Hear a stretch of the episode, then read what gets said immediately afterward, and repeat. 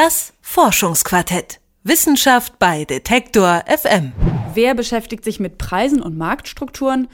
Natürlich die Wirtschaftswissenschaften. Im Falle des Kunstmarkts kommen diese jedoch an ihre Grenzen, denn der Wert eines Kunstwerks ist von vielen Faktoren abhängig.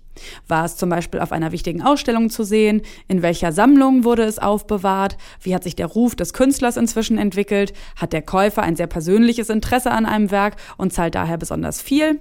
Auch die Kunstwissenschaften beschäftigen sich eher mit den Werken als mit dem Markt und den Preisen. Die Technische Universität Berlin hat deshalb vor wenigen Jahren das Forum Kunst und Markt gegründet, um wirtschaftliche Aspekte der Kunst zu untersuchen und jetzt mit dem Journal for Art Market Studies die erste Zeitschrift herausgegeben, die sich ausschließlich der Erforschung des Kunstmarktes widmet. Detektor FM-Redakteur Mike Sattler hat sich die erste Ausgabe angesehen, in der nämlich genau danach gefragt wird, nämlich nach der Entstehung der Preise für Kunstwerke. Do not worry.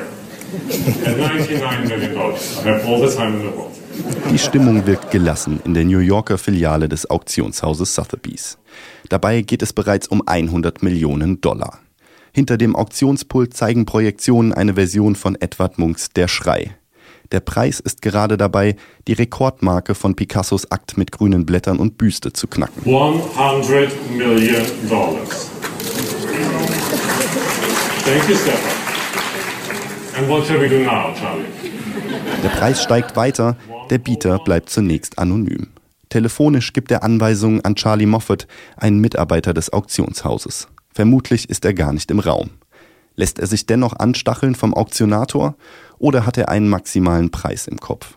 Hat er sich schon vor der Auktion überlegt, über 100 Millionen Dollar zu bezahlen? At 107 million dollars it is Charlie's bid against you, Stefan. I shall sell it then for the historic sum at 107 million dollars. Hammer. So. Ein halbes Jahr später wird der Schrei durch einen Francis Bacon übertroffen werden. Und inzwischen liegt die Messlatte bei 180 Millionen Dollar für einen Picasso. Diese Summen erscheinen wenig rational. Tatsächlich ist der Kunstmarkt in den letzten Jahren immer hochpreisiger geworden, berichtet Susanne Meyer-Abich von der Technischen Universität Berlin. Es hat sich sicherlich verändert. Es ist sehr viel hochpreisiger geworden und inzwischen fast 50 Prozent offensichtlich zeitgenössische Kunst. Und das ist natürlich eine große Verschiebung, denn es gab wesentlich mehr alte Kunst noch in den letzten 15 Jahren. Maya Abich hat selbst 20 Jahre lang für die großen Auktionshäuser gearbeitet. Heute ist sie als Redakteurin an der TU für eine neue Zeitschrift verantwortlich, die den Kunstmarkt wissenschaftlich untersuchen soll. Denn der Kunstmarkt taugt zwar immer wieder für Schlagzeilen, wenn neue Preisrekorde aufgestellt werden, wissenschaftlich gesehen aber hat er bislang wenig Beachtung gefunden für die Wirtschaftswissenschaften zu irrational, für die Kunsthistoriker oft nur eine Rahmenbedingung, unter der Künstler arbeiten. Es gibt soziologische Entwürfe zum Kunstmarkt und philosophische Interpretationen, aber alles steht noch sehr lose nebeneinander. Das Journal for Art Market Studies möchte diese Lücken schließen, die Disziplinen zusammenführen und den Kunstmarkt so als Arbeitsfeld erschließen. Dabei spielen nicht nur hochpreisige Künstler eine Rolle, denn die Motivation des Käufers ist in allen Segmenten ähnlich, sagt Meyer Abich der hat die gleiche Leidenschaft, ob es sich um ein Objekt handelt für 200 Euro oder für 200.000. Also das ist einfach die Faszination, die ein Objekt auf den Menschen ausübt, der es gerne kaufen möchte. Die erste Ausgabe des Journals stellt daher einen der zentralen Faktoren des Kunstmarkts in den Mittelpunkt. Wie entstehen diese Preise, die für Kunstwerke gezahlt werden? Dabei werden neben Auktionshäusern etwa des 19. Jahrhunderts in Paris auch die Vermarktungsstrategien von Künstlern wie Albrecht Dürer untersucht. Und auch hier zeigen sich interessante Parallelen in die Gegenwart. Also Dürer ist in der Beziehung eher vergleichbar mit Künstlern heute wie Jeff Koons oder Damien Hirst. Der wusste, was er wem verkaufen konnte und wen er ansprechen musste, um möglicherweise in neue Geschäftsbeziehungen zu treten. Und er war damit durchaus erfolgreich. Also er war ein wohlhabender Mann, als er starb, hatte nicht immer Erfolg, aber doch recht viel. Natürlich ist der Kunstmarkt zunächst ein Markt. Aber rein durch Angebot und Nachfrage lassen sich seine Mechanismen kaum erklären. Wie das Journal zeigt, gibt es neben Käufen aus Leidenschaft schon immer Spekulationen oder die Flucht in Sachwerte.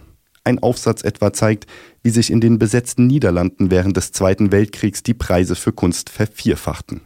Um diesem komplexen Zusammenspiel gerecht werden zu können, wählt das Journal einen interdisziplinären Ansatz. in dem ersten Heft haben wir natürlich jetzt Kunsthistoriker, Wirtschaftswissenschaftler und einen Soziologen. Das ist schon mal eine gute Basis, denn es geht ja letztendlich um die Kunst, um den Preis und um die Menschen, die damit beschäftigt sind. So schließt die erste Ausgabe mit einer soziologischen Feldstudie über die Art Basel, eine der wichtigsten Kunstmessen für zeitgenössische Kunst. Interviews mit Künstlern, Galeristen und Kunstagenten zeigen, auch der Kunstmarkt folgt Regeln. Doch diese sind größtenteils inoffiziell und werden gerne auch gebrochen. Für die Autoren dieser Studie gilt am Schluss, der Kunstmarkt selbst ist kunstähnlich und Kunst ist eine Haltung. Art is an attitude, lautet der vorerst letzte Satz der ersten Ausgabe. Das Journal for Art Market Studies soll sich aber nicht nur auf den Kunstmarkt um seiner selbst willen konzentrieren. Denn der Handel mit Kunst ist beispielsweise auch ein wichtiger Vermittler von Kultur.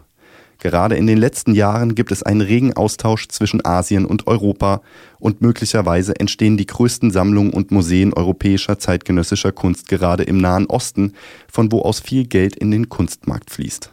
Eine der nächsten Ausgaben soll diesem Austausch Rechnung tragen. Wir planen eine Ausgabe über die Rolle des Künstlers auf dem Markt, über den Einfluss der Ausstellungspraxis im Verkaufsszenario und auch ein Heft über Translokationen, das heißt Kunstwerke, die mit Hilfe des Handels von einer Kultur in eine andere gebracht werden. Das heißt die Rolle des Handels bei der geografischen Verschiebung von Kunstobjekten sagt Susanne Meyer-Abich. Sie ist Redakteurin für das Journal for Art Market Studies an der TU Berlin.